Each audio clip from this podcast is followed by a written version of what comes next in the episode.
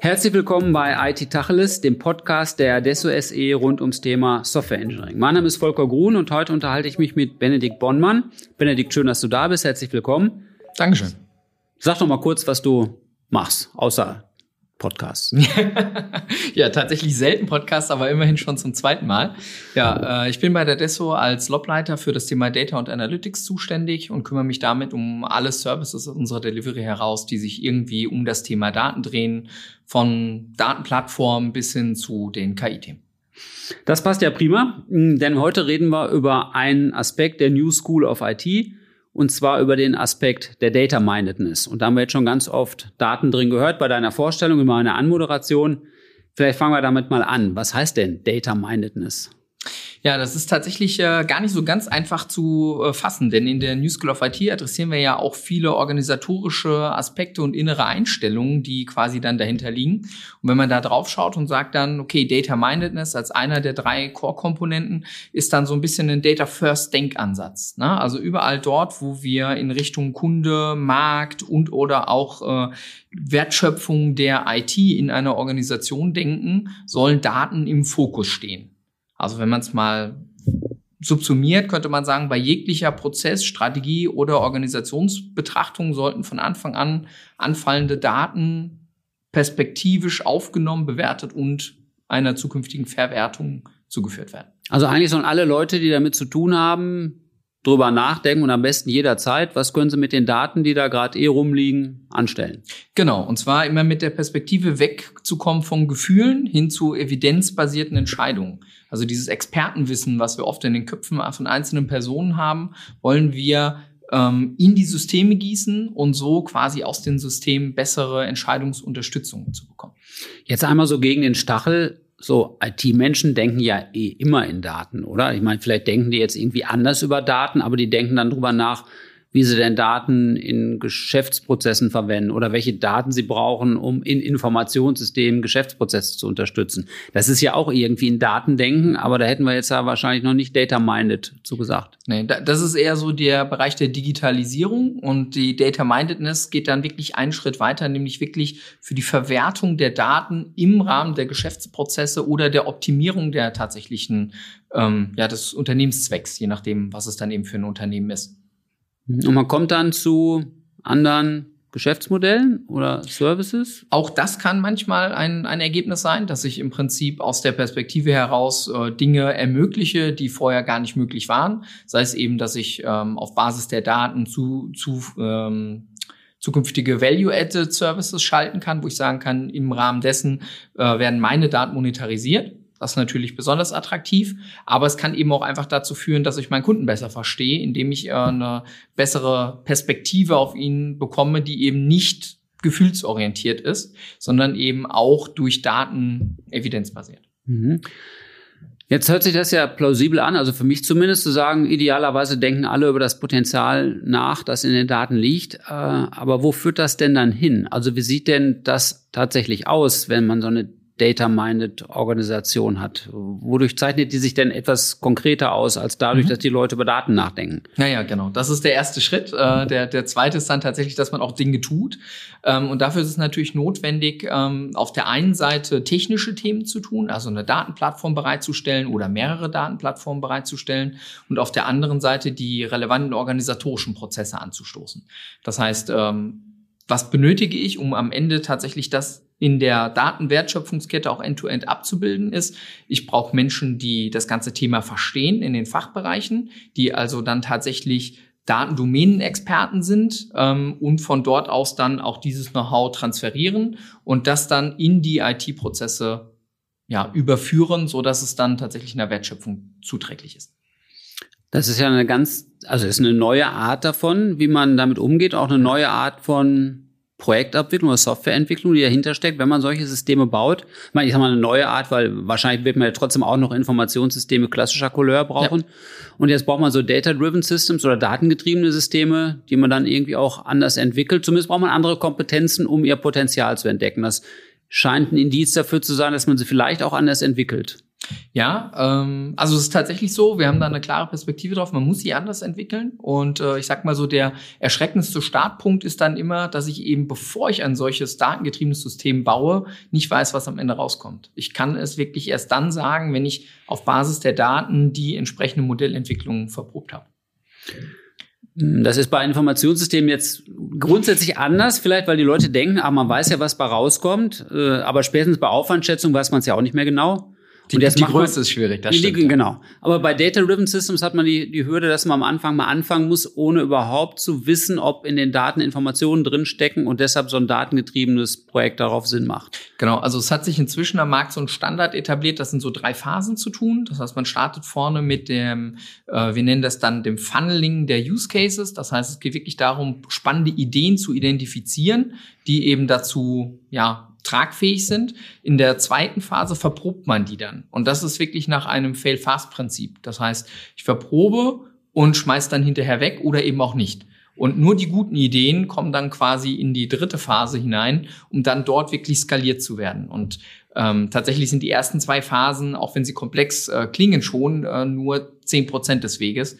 Und äh, das größte Potenzial ja, des Scheiterns, aber auch des Hebens äh, liegt dann tatsächlich in der dritten Phase. Mhm. Und jetzt habe ich mein Unternehmen so data-driven oder data-minded umgebaut. Und was habe ich dann für Vorteile? Genau, also erstmal muss man sagen, im Moment erleben wir am Markt wirklich, dass extrem viele Unternehmen auf diesem Pfad sind. Ähm, fast überall in der Kundschaft starten Data at XYZ Projekte, um genau diese Perspektive hinzubekommen. Und was sich die meisten davon versprechen, ist ähm, tatsächlich die Datenstrecke bis zum Kunden zu verstehen. Also die die gesamte Perspektive von meinen internen Wertschöpfungsprozessen noch kundenorientierter aufbauen zu können und eben dann die, ich sag mal, Zahlen, Daten, Fakten drumherum präzise einschätzen zu können, die Ausrichtung besser zu haben und am Ende des Tages so einen besseren Kundenservice bieten zu können. Und das kann sowohl der eigentliche Service sein, der datenbasiert ist, als eben auch die Unterstützung für den Kunden, die dann womöglich datenbasiert ist. Mhm. Ich brauche Daten also offensichtlich dafür ich neulich mir lief das Argument von Füßen rum zu sagen, ja, ich habe jetzt leider nicht die Daten, jetzt kann ich auch nicht so so data minded sein. Ich hätte halt früher mal anfangen müssen mit der Datensammelei. Kam mir plausibel vor. Auf der anderen Seite, wenn man nie anfängt, Briefmarken zu sammeln, kriegt man das Album auch nicht voll. Also irgendwann muss man mal anfangen, auch wenn man nicht direkt den Nutzen davon hat.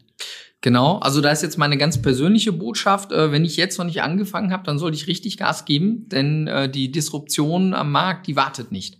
Und andere haben schon lange angefangen zu sammeln. Und äh, vor vielen Jahren wurden dann auch viele Versicherungen belächelt äh, unter der Perspektive, naja, ihr sammelt da jetzt nur Daten, was wollt ihr denn damit jemals machen? Und das sind halt die, die heute genau diesen Weg gehen und äh, einfach schneller sind in der Tarifentwicklung, in der Kundenansprache besser, im, äh, in der Hyperpersonalisierung etc. Du hast gerade die Herangehensweise über so Plattformen genannt. Mhm. Hm, Gibt es denn da besondere Hindernisse oder Risiken, die man bei solchen Plattformen oder Datensammelprojekten berücksichtigen muss, die man, an die man so reinläuft und die alles kaputt machen können? Die alles kaputt machen können. Ja, die Hindernisse und Risiken. Also ich sage mir jetzt, ich fange jetzt an mit so einer Datenplattform und fange mhm. an zu sammeln. Hört sich erstmal so an, als könnte man jetzt so viel gar nicht falsch machen. Auf der anderen Seite, wenn man nicht genau drüber nachdenkt und die falschen Daten sammelt, hat man vielleicht ja. dann irgendwann genug, aber gerade die richtigen fehlen einem. Ja, also das ist tatsächlich was, was wir in unseren Projekten äh, in unterschiedlichster Bandbreite gesehen haben. Je nach Unternehmenskultur startet man da Elfenbeinturmartig und sammelt erst einmal Konzepte, Ideen, Softwarearchitekturen, Integrationsszenarien, Datenbestände über Monate oder Jahre. Und andere fangen einfach mal an und schrauben die ersten datengetriebenen Services zusammen und schauen dann hinterher, was sie alles so an Standards dafür benötigen.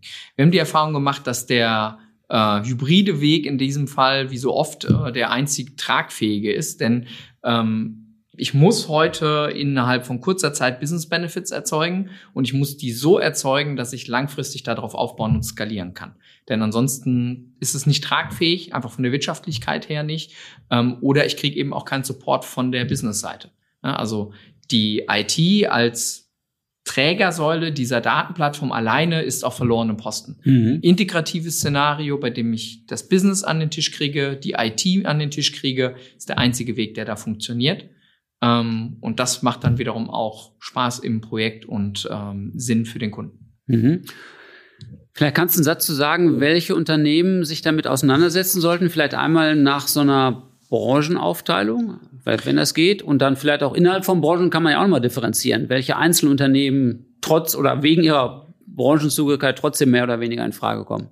Genau, also grundsätzlich sind erst einmal ähm, alle Unternehmen relevant, die in irgendeiner Form die Digitalisierung, äh, sage ich mal, angefangen haben oder fortgeschritten sind. Denn die Digitalisierung ist wirklich die Eintrittskarte für das Thema Data Mindedness. Ähm, was meine ich damit? Wenn ich, schauen wir mal, was, was jeder kennt, in die Automobilindustrie hinein. Ähm, wenn ich ein Auto habe, dann stehen dort eine unzählige Menge an Daten. Ich habe aber gleichzeitig das Problem, dass ich Komponenten von zig Zulieferern verbaut habe. Und jetzt ist genau die Frage, wer bekommt denn hier welche Daten, in welcher Form, wie teilen diese unterschiedlichen Unternehmen sich dieses Thema auch auf? Ähm, das heißt, hier macht es absolut Sinn, diese, diese smarten Komponenten im Auto, die Sensorik äh, verwenden, dann auch anzubinden und das viel, viel, viel mehr zu nutzen. Wer weiß, ob welche Funktionalitäten im Auto wirklich vom Endkunden verwendet werden. Das ist, früher gab es keinen Rückkanal, da musste ich die Leute befragen. Heute kann ich das direkt tun, äh, indem ich dort hineinschaue und auf die Daten gucke. Mhm. Ähm, das heißt, je sensoriger, je smarter, je stärker in einem solchen Umfeld, desto eher sollte man das machen. Mhm. Ganz wichtiger Punkt ist überall dort, wo ich eine digitale Kundenschnittstelle habe kann ich über diese Daten unglaublich viel über meine Kunden lernen und sollte das auch unbedingt anstreben. Denn ähm, die Amazons dieser Welt, die genau das getan haben, die lassen sich nicht zweimal rufen. Ähm, dort, wo natürlich der Kundenkontakt durch ein hohes persönliches Vertrauen und eine ganz individuelle Serviceleistung bestimmt wird, ist es natürlich so, dass das noch schwierig ist ähm, dass uns der Roboter im Restauranttisch bedient oder der Private Banker äh, per Algorithmus ersetzt wird, dann würde der, würde das Szenario nicht funktionieren. Das heißt, da muss man schon schauen, wo funktioniert das und auch da ist es so, nicht 100 Prozent ist immer die Lösung. Ne? Man will auch nicht alles algorithmisch haben. Manche Dinge sind auch sehr richtig durch eine Unternehmenskultur oder andere Dinge zu beeinflussen und dann auch mal vielleicht gegen den Algorithmus zu entscheiden dann hätten wir mit Adesso wenig Chancen, Data Minded zu werden, oder? Weil wir haben Kundenschnittstellen im B2B-Bereich und da langlaufende und von Vertrauen geprägte Beziehungen, individuelle Softwareentwicklung. Brauchen wir uns keine Sorgen um Data Mindedness machen oder müssen wir auch hin? Hm, das ist jetzt eine, eine gute Doofe Frage. Frage ne? ja, ja. äh, nein, also tatsächlich, ich glaube, ähm, das ist genau so ein Fall, wo man sagen muss, wir hätten noch ein bisschen was zu tun an der Digitalisierungsecke. Äh, mhm. wir haben zwar digitale Systeme für fast alles, aber vieles ist dann doch immer Manufaktur, mhm. äh, weil wir eben sehr individuell auf unsere Kunden eingehen. Auf der anderen Seite ähm, ist natürlich gerade das Projektgeschäft auch immer mehr eine Standardisierung und Industrialisierung geworden. Und das ist auch was, was viele Kunden von uns inzwischen erwarten. Ähm, und in diesem Kontext, äh, glaube ich, können wir schon noch Dinge tun, ne? sei es KI zu nutzen, um in entsprechenden ja, Softwareentwicklungsprozessen schneller, besser zu werden oder aber eben auch, um unsere interne Perspektive auf die Kunden zu verbessern. Mhm. Also ein CM-Prozess in der Angebotserstellung oder ähnlichen Szenarien. Und Data Minded hieße dann ja, dass der Vertrieb und das Marketing und die Berater und die Entwickler und auch die, die Nachsorge betreiben, alle in der Dimension nachdenken, welche Daten an der Kundenschnittstelle können wir jetzt noch aufsammeln und verwerten, um darauf unsere Services und Produkte besser zu machen. Absolut. Ein weiter Weg. Das ist ein weiter Weg. Ja. Mhm. Aber äh, ich glaube, er wäre auch lohnt für einen IT-Service-Dienstleister, wie wir das sind. Ja, ja, man leuchtet immer ein. Gibt es denn vielleicht noch äh, unmittelbar einleuchtendere Beispiele aus der Praxis, wo so ein Data-Mindedness Approach gelungen ist. Absolut. Ähm, mit der Frage habe ich natürlich gerechnet und so die ganz typischen Szenarien über diese Plattformökonomiesysteme, wie es ein Google, Amazon ist, spricht ja immer jeder. Aber ich glaube, das ist der falsche Weg, sich da lang zu orientieren, sondern wirklich auf die konkreten Industrien, die wir auch hier in unserem Markt sehen. Und da ein Beispiel mal zu nennen äh, mit der RWE Generation, also die Kollegen bei der RWE, die sich mit der Stromerzeugung aus Kraftwerken beschäftigen, mhm. haben wir ein strategisches Partnerprogramm zum Aufbau einer Datendigitalisierungsstrategie und Plattform ähm, und unterstützen dabei genau die RWE nach dem vorhin schon so ein bisschen dargestellten Szenario, Leuchttürme zu identifizieren, mit denen sie ihr Geschäft datengetriebener machen. Und der aktuell ähm, im Fokus stehende Use Case ist dort das sogenannte Value-Based Maintenance. Also die Wartung, die auf Basis von Daten optimiert ist. Das heißt, wir optimieren die Downtimes der Kraftwerke, weil das richtig teuer ist, mhm. ähm, und stellen das eben sowohl auf der einen Seite mit wirtschaftlichen Daten, auf der anderen Seite aber auch wirklich mit den Sensorik- und Kraftwerksdaten in Zusammenhang. Also bringen dort auch die IT und die OT ähm, an den Tisch. Mhm. Das ist ein richtiges Prädiktionsproblem dann am Ende. Genau. Mhm. Okay. Ein Optimierungsszenario. Ja, ja, das leuchtet mir ein. Okay. Also alle, die so große Anlagen haben, die idealerweise laufen müssen und die man nicht nur periodisch warten oder Teile erneuern möchte, sondern erst dann, wenn sie wirklich dabei sind, kaputt zu gehen, für die macht es Sinn. Leuchtet mir ein. Ja. Absolut. Oder in einer anderen Dimension geschaut, eins meiner Herzensprojekte aktuell ähm, ist das Thema Dermanostik. Ein kleines IT-Startup, die die Behandlung beim Hautarzt revolutioniert haben inzwischen und das auch noch zukünftig stärker machen wollen. Ähm, man schickt im Prinzip ein Foto von der Hautbeschädigung, die man entsprechend hat. Ein Arzt äh, validiert das über eine Chatfunktion und ich kriege meine Diagnose, hol dir die und die Salbe in der Apotheke ähm, oder geh zum Arzt, das ist was Schlimmeres. Ähm, und äh, da haben, sind wir tatsächlich eingestiegen und haben gesagt, wie können wir denn diese Daten, die dabei entstehen, also die Diagnosen, die äh, daraus abgeleiteten Handlungsempfehlungen, wie können wir das datengetrieben optimieren? Ähm, und da sind wir jetzt gerade dran, äh, gemeinsam mit dem Ole, der dort Geschäftsführer ist, äh, dieses Thema wirklich so auf die Straße zu kriegen, dass ich sag mal, der datengetriebene Service, das, was alles schon diagnostiziert wurde, verwertet, aus dem Bild die relevanten ja, Kriterien extrahiert und dann im Prinzip einen Vorschlag für den Arzt macht, was hier ganz konkrete Behandlungsoptionen sein könnten. Natürlich obliegt am Ende die finale Entscheidung weiterhin dem Arzt. Gut, das sind so Einzelbeispiele für datengetriebene Anwendungen, die machen Sinn und die leuchten auch ein, finde ich. Äh, wie man von so einer Einzelanwendung dahin kommt, dass man so ein Unternehmen insgesamt so umpolt, dass es in Datendimensionen denkt, ist ja noch ein schwieriger. Ich meine, auch das, das RWE-Beispiel ist, oder leuchtet jedem ein, dass man das so tut. Aber dass jetzt bei RWE alle, die mit IT zu tun haben oder mit Services zu tun haben, darüber nachdenken, was sie mit Daten anstellen können, ist dann ja nochmal ein dickes Brett.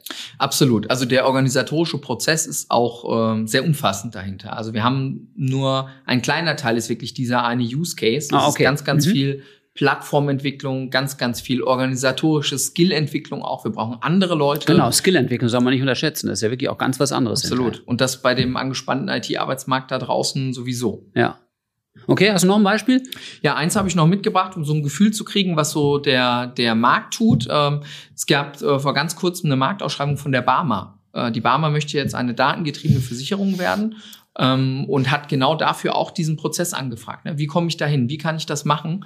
Ähm, und startet jetzt auch in eine solche Journey. Und das als Krankenversicherer. Ja, irre, oder? Ich ja. meine, das ist ja echt ein hoher Abstand, oder? Vom Krankenversicherer, da denkt man, der denkt in Zuweisungen aus dem Gesundheitsfonds und, und Sachbearbeiterkapazitäten und, und sonst was. Und die jetzt in Richtung Daten umzudrehen, das ist ja bestimmt ein dickes Ding. Ja, ja, absolut. Das ist ein großes Projekt. Wir befinden uns da noch in der Ausschreibungsphase, aber bin da guter Dinge und würde mich sehr freuen, auch in, in solcher, ich sag mal, in solchem Rahmen so eine Datendigitalisierungsstrategie mal zu realisieren. Und dann zeigt es dann auch, wo es schwierig wird. Ne? Da hat man nämlich nur mit einem, nicht nur mit einem Fachbereich zu tun, der irgendwie von der Spitze auskommt, in Richtung Daten äh, sich orientieren soll, sondern sind einfach mal alle gefragt, nämlich ja. auch diejenigen, die da an der Kundenschnittstelle ganz normale Sachbearbeitung tun. Auch die müssen sich Gedanken darüber machen, welche Information aus dem Kundengespräch abgeleitet und rausgezogen werden kann, um dann anschließend datengetriebene Services aufzusetzen. Absolut. Also wir haben äh, schon bei diversen Kunden auch so Voicebots im Einsatz, die dann direkt parallel zum Kundengespräch eine Extraktion der Informationen machen, die Gespräche zusammenfassen und daraus Dinge ableiten. Da gibt's wunderbare Plattform-Services. Ist gar nicht mehr so kompliziert, wie das vor ein paar Jahren noch der Fall war. Ähm, aber das ist halt immer nur ein Touchpoint. Na, und diese Daten wirklich dann der Verwertung zuzuführen und auch die Prozesse danach zu gestalten, da liegt die eigentliche Herausforderung der Data Mindedness einer Organisationsentwicklung. Ja, wunderbar.